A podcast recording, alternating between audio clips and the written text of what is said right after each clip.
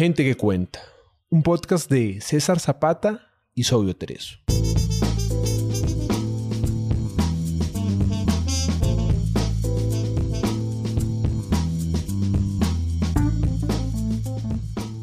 Gente que cuenta es un espacio para leer autores latinoamericanos poco conocidos. Gente que puede que no esté en tu radar, pero tiene algo bueno que contar.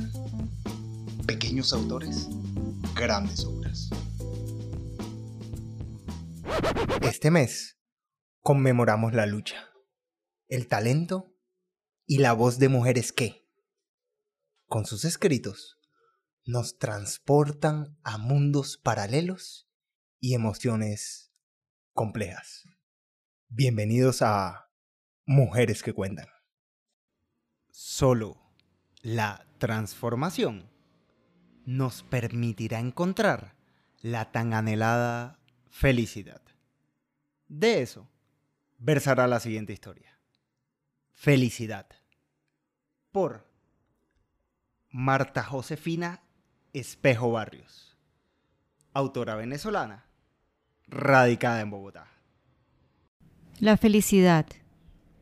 1. Ese día no había amanecido como cualquier otro. Era la continuación de algo que había empezado a ocurrir desde hacía tiempo. En la noche, mientras dormía, mi cuerpo había comenzado a transformarse y a la mañana siguiente me levanté convertida en piedra.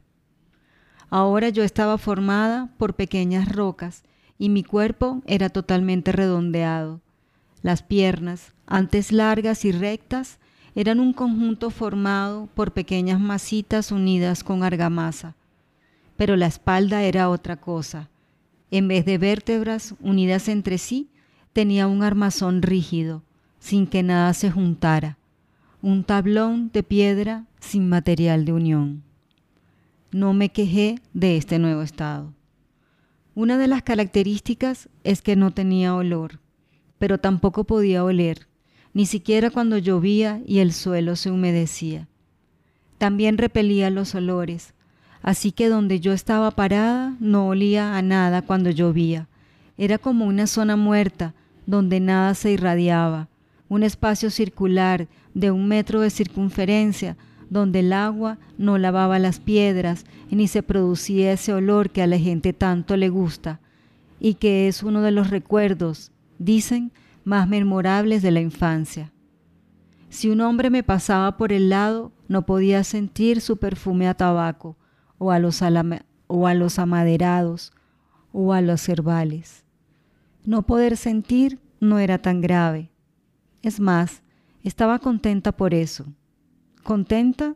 No sé, no recuerdo lo que es estar contenta, pero alguna vez en el parque oí a una mujer decirle a otra que estaba contenta porque los médicos terminaron el tratamiento de su hijo con buenos resultados y que si el seguro y que sin el seguro no había problemas, que lo había celebrado con su marido yendo a cenar los tres. Ella reía con los dientes mientras los ojos se le achicaban su amiga asomaba los dientes y le decía, qué bueno, qué bueno, ¿ves que la vida está hecha de cosas buenas también? Entonces pensé que eso era estar contenta. Y pensé también que estar contenta es la ausencia de cosas malas. Así que no entendía por qué estar contenta es que se resolvió una situación médica grave, si en ese momento pensaba que era que no hubiera pasado nunca. Como eso de estar contenta era algo confuso, evadí la pesquisa sobre la falta de certezas. 2. Un día había comprado una casa, me casé, tuve un hijo. Mi marido quería más hijos. Yo no entendía bien por qué. Mi hijo se enfermó, muy grave, y mi esposo me pedía a diario que no me angustiara, porque mi angustia se la transmitiría a él, y al niño, y que eso no era bueno. Me pedía además que tomara las cosas con calma, con cabeza fría, y que no fuera tan emocional, porque esto era un asunto que había que resolver sin emocionalidad, con la razón. La verdad, nunca entendí lo que me pedía, porque cuando mi hijo finalmente murió, luego de cuatro años de enfermedad, Fui a su entierro sin decir nada. Ni siquiera lloré. Ese día lloviznaba y no sentí el olor de la lluvia en la tierra recién removida en el cementerio. Me arrimé a una piedra cercana a su lápida y allí me quedé, al lado de esa piedra un poco más pequeña que yo. No nos dijimos nada. Unas semanas después me pidió el divorcio, diciendo que era insensible. Lo vi llorar. No le entendí. Mi torso había comenzado a ponerse cuadrado y macizo, una batea de concreto como la que estaba en mi lavadero. Y sucedieron luego otras cosas. Perdí mi trabajo y esa misma noche dormí como una piedra. Nada me quitó el sueño.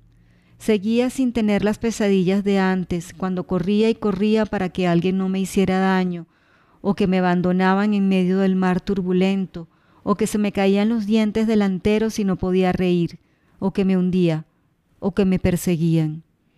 Por primera vez dormí y no sentí nada, ni angustias.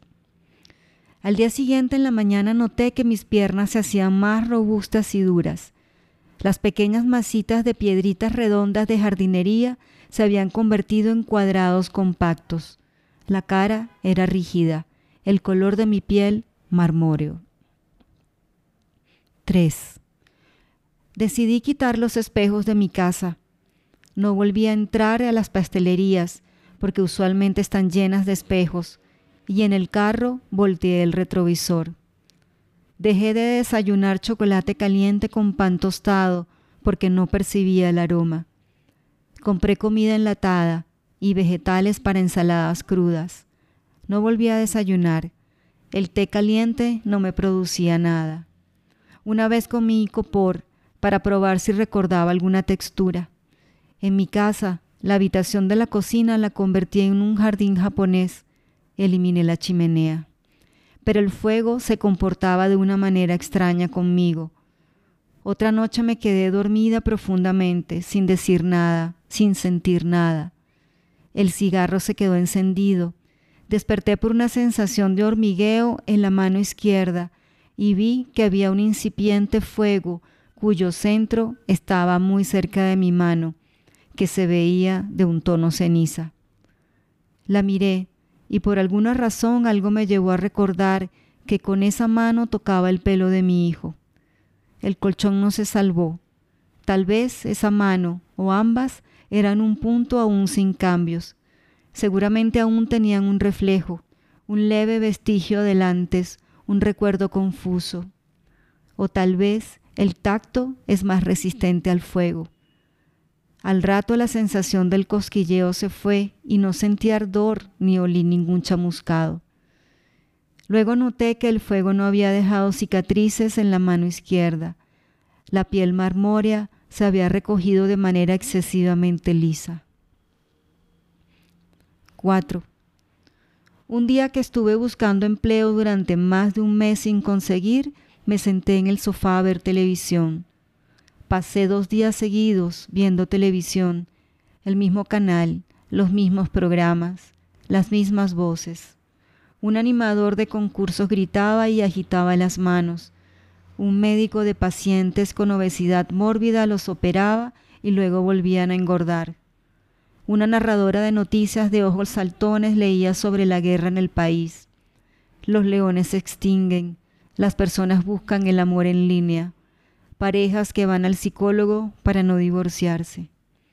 Me eché hacia atrás y recosté la cabeza en el sofá. Al tercer día me levanté del sofá y busqué tipos de piedras, primero por internet y luego tomé el carro y recorrí kilómetros buscando en los almacenes grandes. Tenía mostrarios muy pequeños y parecían piedras frágiles. Si las presionabas un poco, se astillaban.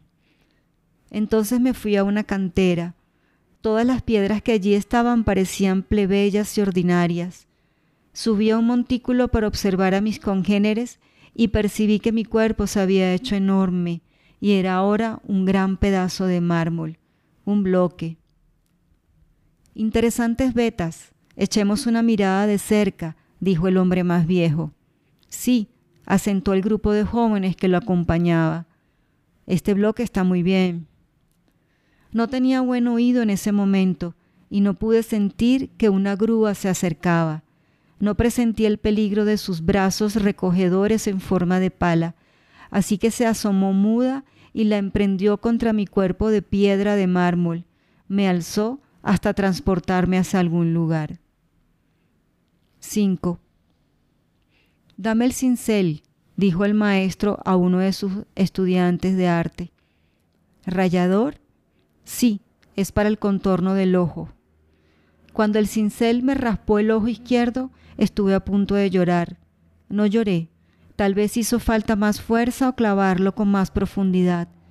Eso sí, me desencajó un poco esa mano inexperta y temblorosa que usaba el martillo curvo y que sucedió a la del maestro.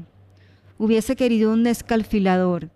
El golpe más duro es más preciso para desbaratar. Allí estaba yo. Me habían dejado en el estudio de un maestro escultor que en la modernidad de la época actual decía experimentar con lo sensorial. Fue entonces que recobré el arte sonoro. Podía oír a los transeúntes en el museo donde era ahora una ninfa recién esculpida.